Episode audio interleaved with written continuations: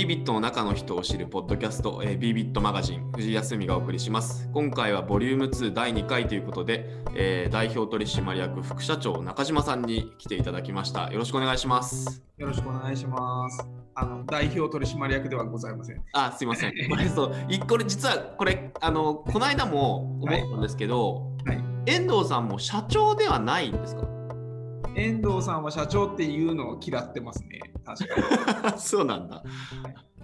これ今結構中島さんは副社長で合ってますよね。合ってます、合ってます。はい。なるほど。その辺結構結構なんかこう分かり分かりにくいというとあれなんですけどややこしい状態になってるややこしいですね。はい。どっかで整理しないといけないです。なるほど。はい。これでも別に取り直さずこのままいってもいいですか？あ全然いいですよ。じゃあ早速中島さんあの今日はよろしくお願いします。よろしくお願いいたします。はい、自己紹介をしていただいてもいいですか？はい、わかりました。お邪魔します。あの藤井さんのお部屋にしてる感じでよろしくお願いします。はい、あの自己紹介で言うと、えっ、ー、とまああれですよね。えっ、ー、と藤井さんとのお付き合いっていう意味で言うと、まあビビと入社されてからいろいろやり取りあるものの、えー、台湾に半ば無理やり来ていただいて。でそこから あの一緒に東アジアの事業を立ち上げていくっていうのは藤井さんとはご一緒ずっとしておりましたと。はい。あれですね。はい。で、あの私は5年ぐらいこう関わりつつ、あの少しずつ日本の方にコースを戻して、えっ、ー、と日本の方ではまたあれですね。今のあのエクスペリエンスデザインのサービスにビービットを切り替えていくっていうのを、えー、やっておりまして、で、えっ、ー、とですねあ、あとはそうか、もうちょっと前から話した方がいいか。なんか僕っていう意味で言うと、まあ、創業メンバーの一人で、えーと、いわゆるユーザビリティのコンサルティングの立ち上げから一緒にやっていって、で、えっ、ー、と、ウェブアンテナを、えーと、ソフトウェア作っていくときに、あんまり皆さんご存知ないかもしれないんですけど、あのウェブアンテナの立ち上げをやったのが僕ですというところですと。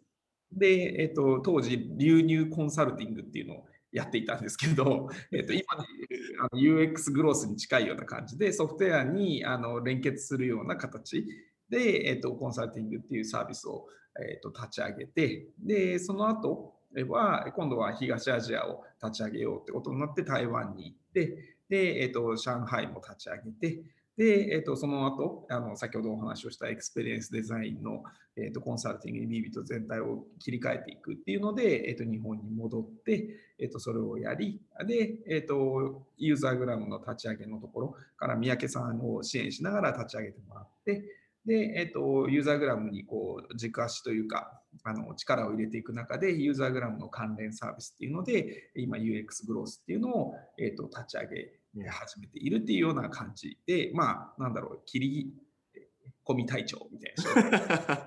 でも言ってやっぱりすごい、昔そういうイメージ、最近そのイメージそんなに皆さん持たれてないかもしれないですけど、とにかく立ち上げ屋さんでしたよね。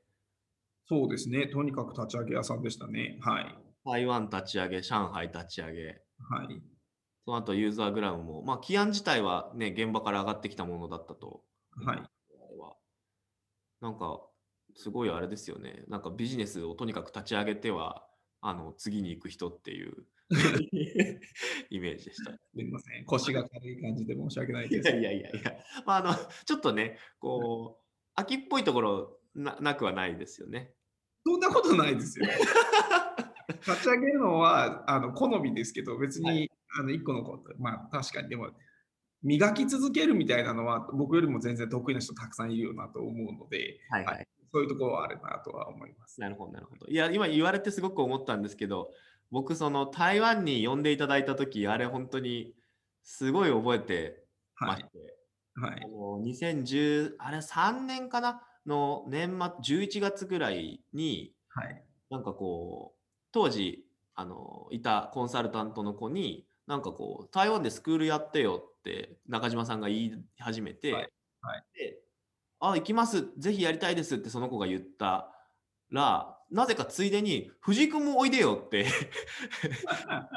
ついでに言われて、え、僕行かないですけどって言ったら、大丈夫、大丈夫、来たら絶対楽しいからみたいになって、で、呼ばれて、その行った日に飲んで、中島さんベロベロに酔っ払いながら、あの中島さんの家に泊まらせていただいたんですけど、その時。あの当時いらっしゃったあの吉田さんっていうメンあの台湾にいたメンバーと一緒に3人で帰ってる時にいきなり酔っ払ってる中帰り道で肩をガンと組まれてもう肩を組まれるというよりほぼヘッドロックの状態であの手をバンとこう出されて一緒に東アジア頑張ろうぜって握手を求められて。えー、やっぱりそういうことだったと思いながらでもベロベロに酔っ払ってるし嘘なんじゃないかと思って隣の吉田さんの顔を見たら吉田さんが深くうなずいてらっしゃって あやっぱそうだったんだと思ってであれひどいですよね。ヘッドロックして握手求められたらそれ以外の逃げ道ないので、はい、なんか おおと思いながら、うん、と確か特に迷わずその場で分かりましたって言った気がするんですけど。いやはい。なんか知ってましたよみたいな反応でしたね。やっぱりそういうことかみたいなね、はい、でも中島さん覚えてないんじゃないかと思うんですけど、そのシーンだけちゃんと鮮明に覚えてるんだよ。色ついてる色ついてる。あの記憶に。酔っ払ってたはい、なるほど。ありがとうございます。自己紹介いただいて。はい、ありがとうございます。あで、あとちょっとだけ追加すると、はい、あの実はあんまり目立たずなんですけど、うん、CFO の仕事もしておりまして、そうですよね。そこは、はい、やらせていただいておりますって感じ。いや、本当に 大変だなっていう。特にだから資金調達の時ですよね。あそうですね。はい。まあ資金調達っていわゆる一定こうなんか立ち上げ的なえー、と部分もあるので、はいまあ、そういったところでやっていたって感じ。まあ、でそんなあとは、ね、それこそ井内さんとかすごいしっかりしてらっしゃるんで、はい。はい、結構助けてもらって今もやっていますって感じ。今ってじゃあ CFO 業務ってどういう感じなんですか？あのあんまり知られてないんですけど、月次でちゃんと決算作ったりとか、その数字チェックしてたりとか、あとはなんだろう財務会計と管理会計とかがあり、それをどういうふうにするかのルール決めをやってたりとか、はい、まあでも基本的には何ですか、はい、井上さんとかがすごいしっかりやってくれるので、松浦さんもしっかりしてますし、はい、なんですけど、はい、そういうことがあったりとか。なるほど。基本的にはじゃあ作なんかこう整理してもらったものに対して、まあ、あのレビューだったり、意思決定だったりを最終的にされてるようなまあうん。はい、あとはまあ最初と最後って感じですね。こ。こっちの方に行くぞっていう方向を出すと、最後のチェックとっていう感じですね。資金調達やってらっしゃった頃、去年のいつ頃でしたっけ、あれ？えっ、と、去年の頭ぐらいですね。えっ、ー、と、1級とかですね、一番大変だったのそうだそうだ。あれですもんね。だってコロナで結構その状況変わっちゃったりとかしてましたもんね。すごい変わった。面白い。でも面白いなと思って、ほうすごい勉強になった、それは。それはどういうことですか？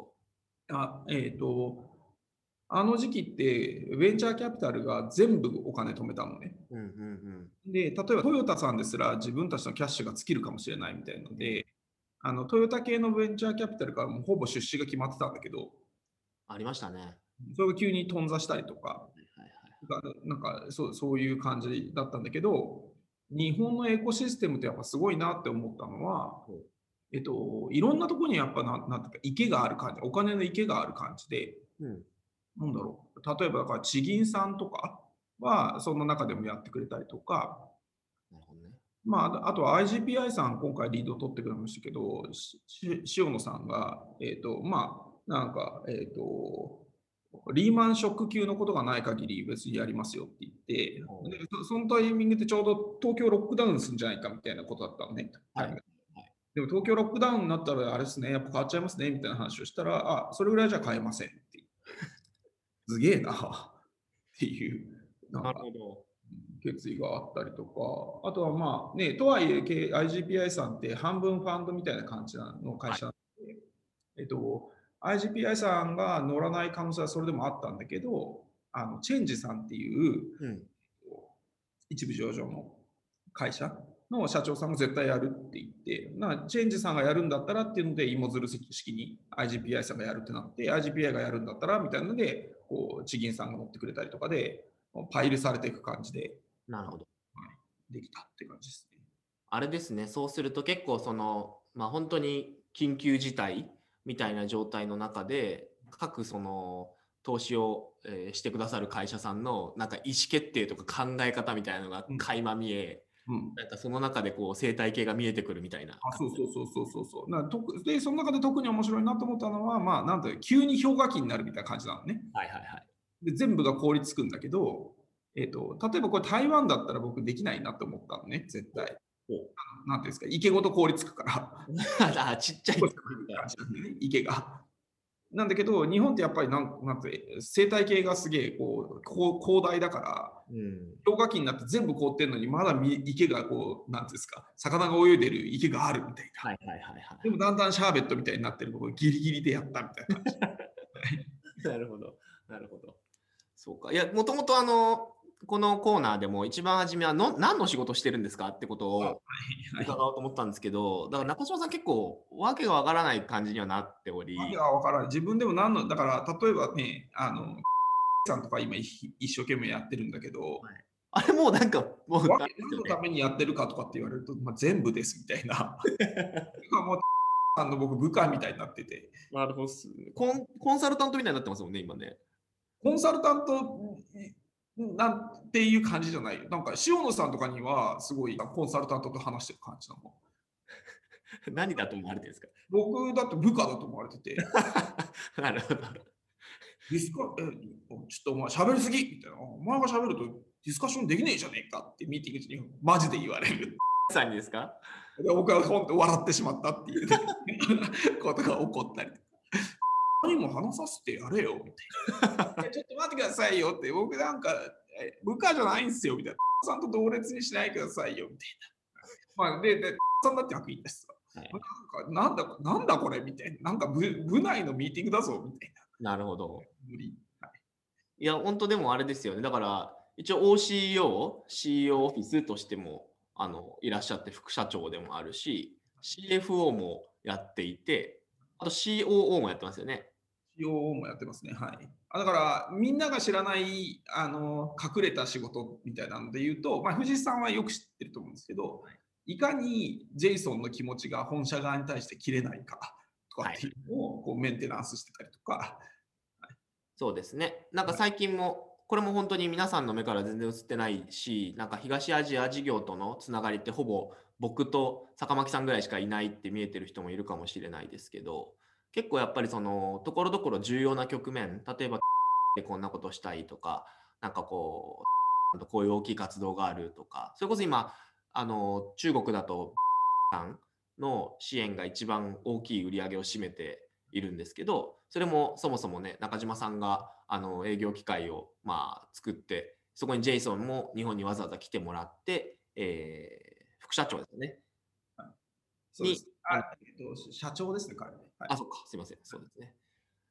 っていうことをあのやっていたりもするので、実はそういう あの隠れてっていうことはないですけど、ね、いまだに特にジェイソンとは結構頻繁に絡んでいただいてますよね。でもジェイソンさ、なんか、あれじゃん。いや俺が撮ったんだとかって言って、いや、ちょっと待ってね、みたいな。俺作ったし、プレなんならてプレゼンも俺やったよね、みたいな。で、なんかなんか日本に来てくれたけど、なんか副社長、あの社長、眠そうだったな、中島さんのプレゼンにとか、そういうちゃちゃしか入れなかったくせに、ひどい、思うっていうね。はい、まあいいんだけど。はいまあ、はい、僕も横で見てましたけど、別に大して何かしてたわけではない気もします。いやまあまあ、あの一緒にやったよねって思うね。はい、はい、やったというの。のコンテンツとか、ね、半々ぐらいでは作ってくれてる。はいはいはい、確かに。なるほど。なんか最近そうするとあれですかね、一番中島さんが頑張っていて大変なお仕事は、さっきあの、さんって普通に名前出てましたけど、さんはまあね、の社長の方なので、まあ社長直下の、えー、本当に戦略からまあ事業作りのプロジェクトにをかなり多分中島さんはやられていて、それが今結構大変みたいな感じですか？大変、まあ大変、大変、なんだろう。でもこれも竹あさっき藤井さんに言われた話でさ、ね、あの竹川君とかにもよく言われるんだけどさなんか本当に一番大変なところが終わるとだんだんこう抜きがちになるね。なるほど。すごい悪いこと、すごい違うんですけど悪い言葉を思いとすると飽きてくるってことですね。いやいや、あの、はい、あのいやいや、はい。説明しようとしてる事象はそれなんですけど、はい、飽きてくるとはちょっと違うんですよ。なるほど、そうですよね。飽き飽きじゃないんですよ。ななんなんだろう。俺の一番得意なところが終わりつつあるみたいなことですかね。えっとね、ちょっと違って、あれなんですよ。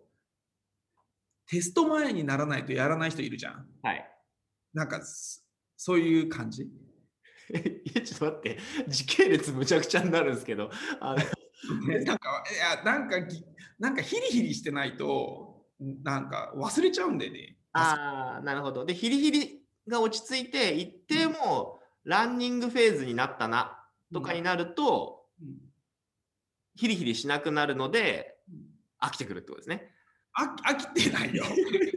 忘れちゃうだけ、忘れちゃうだけ。忘れちゃうって。いやだからヒリヒリしてなくても僕のをうまく使う人とかは、いやヒリヒリしてるんですよって言われると、どうヒリヒリしてるんだと思うから、忘れないで頑張るみたいな。なるほど、なるほど。とか、締め切り切られてるとかね。ああ、はいはいはい。 ToDo で締め切り切られてるとちゃんとやるんでね。なるほど、なるほど。それで言うと、こう結構最近良かったこととかってありますか？最近良かったこと？はい。ああのできれば仕事してて、はい、だよね。あの漫画面白かったとかじゃなくてですね。あ、じゃなくて、そういうのはあるんだけど、えっと、よ、よかったこと、よかったこと、なんか結構ある気がする。おおおお。なんだよかったことはぜひ全社にこう共有していただけるといいことかなとも思い。まあでも、あれですよね、そのそれこそ今話してた 話とかもありますよね。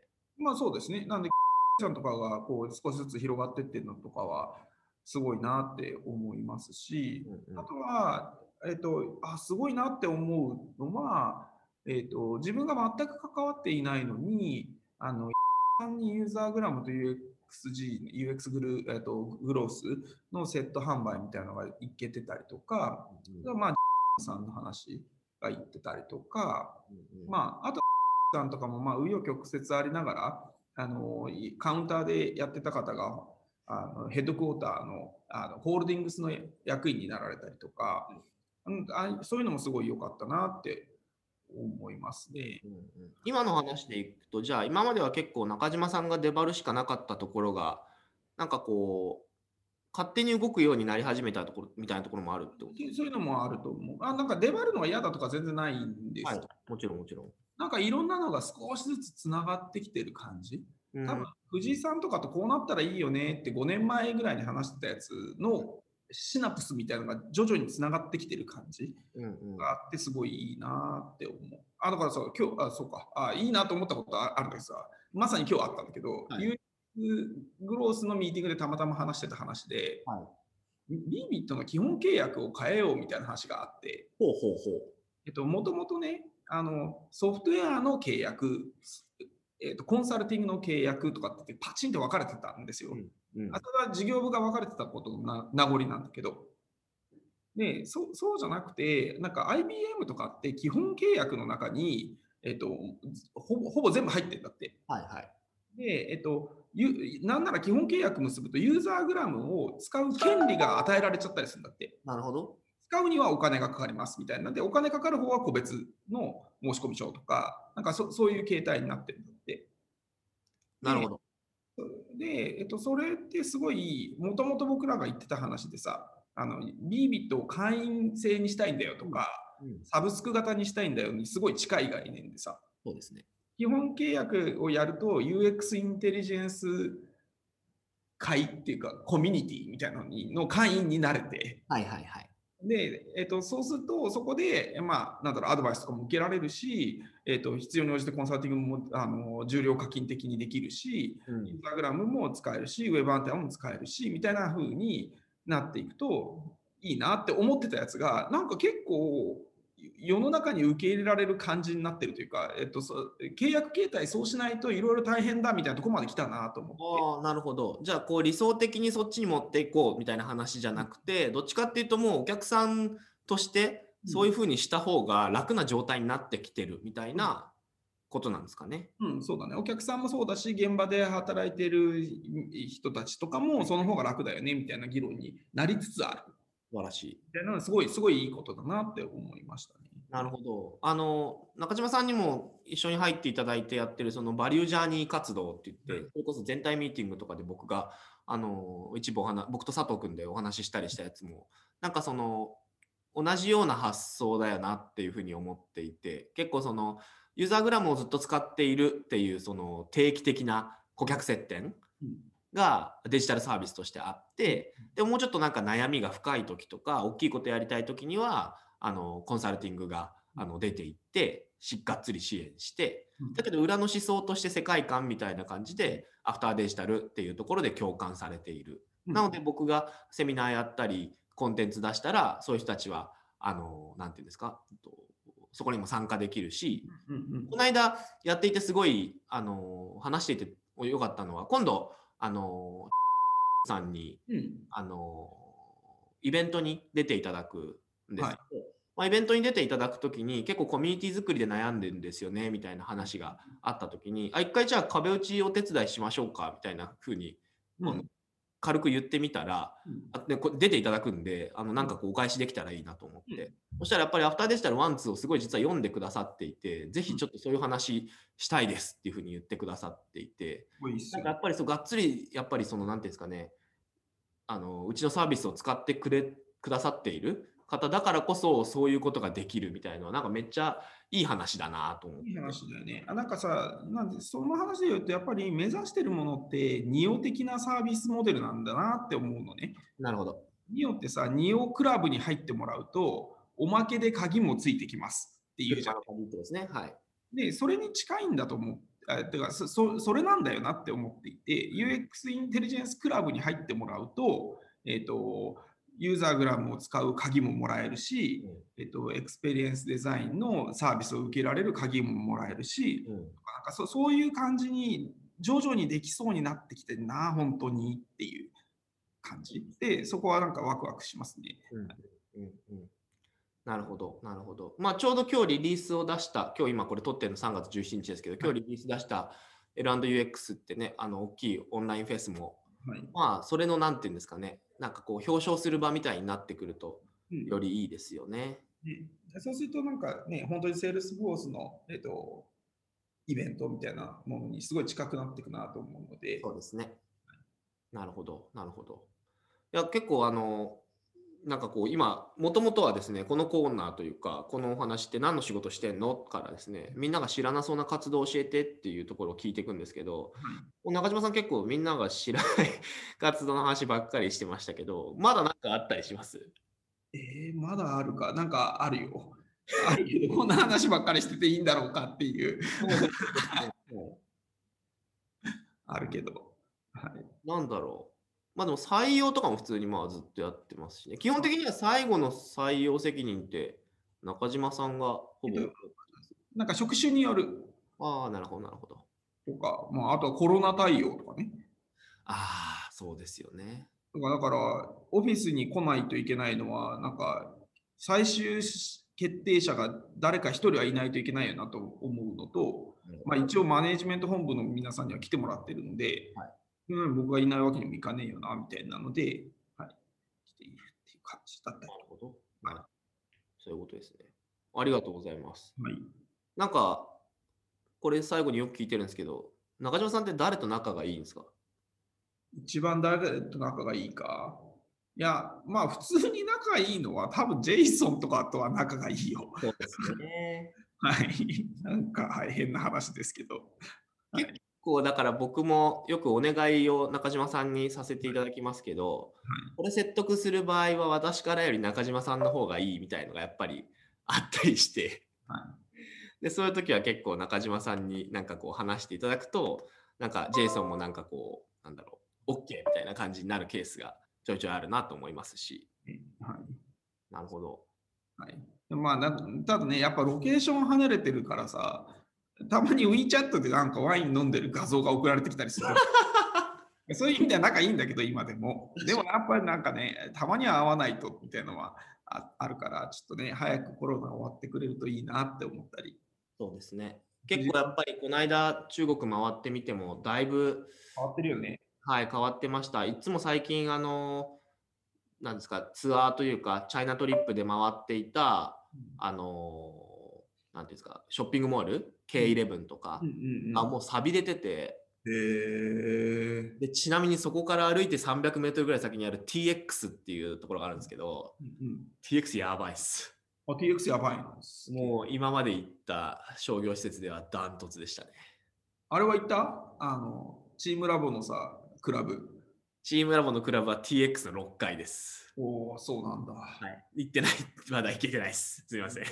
なんですけど、その TX の中にも入ってるぐらいなんで、まあまさになんか体験型という感じがすごいしますね。お店の作り方とかお店の選び方だったり造形もそうなんですけど、なんかスキーウェアショップが横にカフェついてるだけじゃなくて、ぐなんかこういわゆるキャラクターとのコラボレーションとかも当然あるんですけどその中にこうスキーの練習場うん。なんかこうベルトコンベアみたいなのでこう本当にスキーウェア着て練習できるみたいな。ね、面白いよね。ついてるみたいのが別に普通に一箇所にポンとあるみたいな感じなん。で結構その全体を通してすごいなんかやっぱり体験型が進んでいるなという感じがしましたね。あれです僕もクライアントの関係とかもあって、プロジェクトとかで中国行かなきゃいけないかなっていうのはあるんだけど、で予測ですけど、多分我々チャイナワクチンを打たなきゃいけなくなるかもしれなくて、えー、どうしようって思って、藤井君に相談しようって思ってた。いや、まあ、打てばいいんじゃないですかね。この間、実はお客さんとその話してて、そのお客さん大企業なので、うんなんかあのー全員打ちたいんだったら打てるよっていううん話が来たらしいんですね。そう社員の人だったら。うんで、6割ぐらいの人が打つって言ったらしいんですけど、4割の人は打たないって決めたらしくて、うんなんかやっぱり、なんていうんですかね。中国であ一応生き延びていくっていう意味ではさ、台湾人のあの知見が一番我々役に立つじゃないですか。あ、確かに。はい。で、一番正確じゃないですか。あの生き残るっていう意味ではね。はい。あの鳥インフルエンザの時とかもジェイソンに聞きながらジェイソンがやってるように言ってうまくいったりとか、あと。コロナの頃さ、最初の頃マスクなんかしなくていいみたいな話あったじゃん。で、WHO がそうやって言ってるのにマスクすんのみたいなことをジェイソンに言ったら、WHO の言うことが絶対聞いちゃダメだよ。マスクしろって言われて僕はするようにしたんだけど、っていうところでのジェイソンに聞いたら、打つわけねえじゃん。打つわけねえだろって言ってなんで、なんでって言ってました？そんなん信用できねえよって。だから台湾帰るためには、あの、なんかファイザーとか打たなきゃいけないんだけど、台湾は国力がないから、ファイザーのワクチン入ってこないんで、はいはいはい。で大変だみたいなことらしいよ。そうか。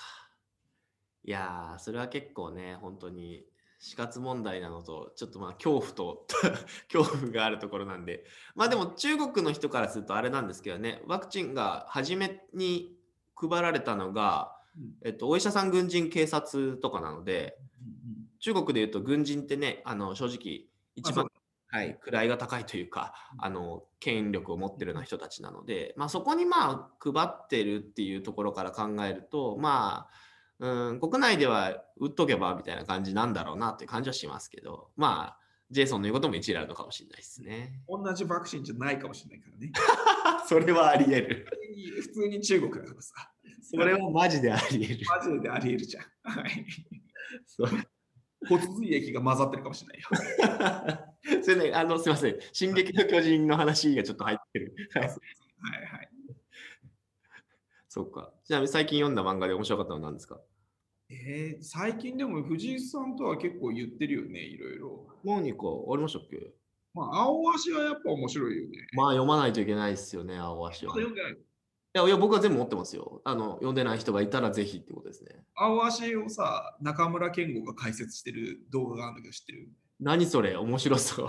めっちゃ面白いよ。やば ど、どんな感じなんですか？い。その中、村健吾が思ってることが書いてあるんだって。で、ビビったって言ってた。なんだこの作者って。俺が考えてることがそのままなってるみたいな。でも5レーンじゃねえんだとかって言ってたよ。何？外から見ると5レーンに見えるけど、5レーンって言うと選手が固まっちゃうからダメなんだみたいな。でだから、鬼木監督はこんな風に指示出ししてるみたいなことを全部教えてくれる。おもろ。それはちょっと見てみようかとか、なんだろう、あの俯瞰ってあるじゃん。はいあれは現代だからできるんだって。面白い。えっと、いやっぱりななんつう映像を覚えられるとかさ、遠く見るみたいなのあるのね。はい。なんだけど、えーと、それをは言語はできるんだけどどうやって俯瞰に昇華したかっていうと後でビデオ全部見返すんだってうんあの時見てたこの景色を上から見るとこうなんだっていうマッチング作業をずっとするんだって面白なるほどとできるようになるみたいなできるようになるって後天的にできるようになるもんなんだあれってでもやっぱりなんかあピクチャーが撮れる人じゃないとできないっぽいああなるほどね風景のピクチャーをこうパンパンパンパンってこう脳内に溜めていける人じゃないとできないっぽい感じだった。うん、聞いてる感じ。面白い、面白い。すみません、こんな、なんか余談。いいですよね。忙しいですけど、ちゃちゃんとね、そういう漫画追いますよね。中島さん、漫画好きですもんね。漫画すごい大切なんですよ、プロジェクトとかでも。なんか、えっ、ー、と、あ、これ、なんか最近本当に思うんだけど、はいはい。えーと、体験がリアルなことが重要じゃないですか。だからリアル体験に価値があるじゃないですか。はい、でね、なんだけど、えーと、じゃあディズニーランドってすごい、えーと、リアリティのある物語だけど、えー、とリアルではないじゃん。はい、リアルではないっていうか、リアルではないっていうか、まあ、えー、と日常の生活ではないじゃん。そうですね。でだけど、あの夢の空間が、えー、と統一されてるでしょ？はい。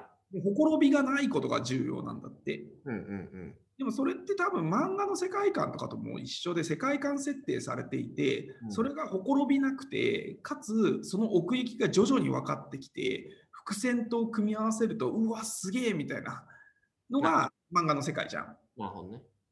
あまあゲームとかも一緒だと思うんだけど、はい、なんかでもそれって多分、えっと、リアルエクスペリエンスって本当はそういうことなんだろうと思っていて。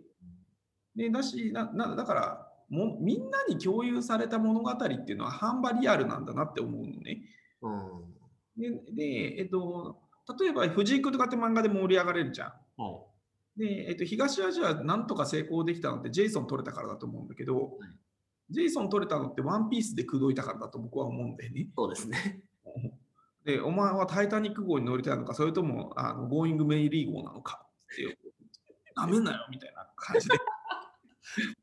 いいな、みたいな。でもっていうソフトコンテンツっていうかそうそういうことだよなって思うんだよね。だから漫画はじえとエクスペリエンスデザインっていう観点でも漫画すごい重要だと思うし、うん、はい、さんを落としたエクスペリエンスデザインを平井さんに作ってもらったんだけど、はい、平井さんと僕でエクスペリエンスデザインを協業してるときにはもう漫画の話だからね。なるほどね。これはワールドトリガーのあれだなみたいな。はいはいはいはい、はい。ちょっと違うみたいな。今ワノ国だみたいな。あでも意思の共有とか具体的イメージの共有にはやっぱり本当に使えますよね。一瞬でね世界観ごとバチンって合わせれるからすごいなって思いました。まあ、逆にこれをね、あのー、じゃあ100人で使えるかみたいな感じになってくるとまたどんどん難しさが増してくる感じは 全員一旦読みなさいみたいな感じになって 難しいところあります。一時期昔ビービットあれですよね。はいドドンパとカメハメハ使ってた時ありますよね。ドドンパとカメハメハ使って、あれは伝わらなかったね。読まなきゃ伝わらないんだったら、私、ドラゴンボール全部読まなきゃいけないんですか？みたいなことを言われたことがある。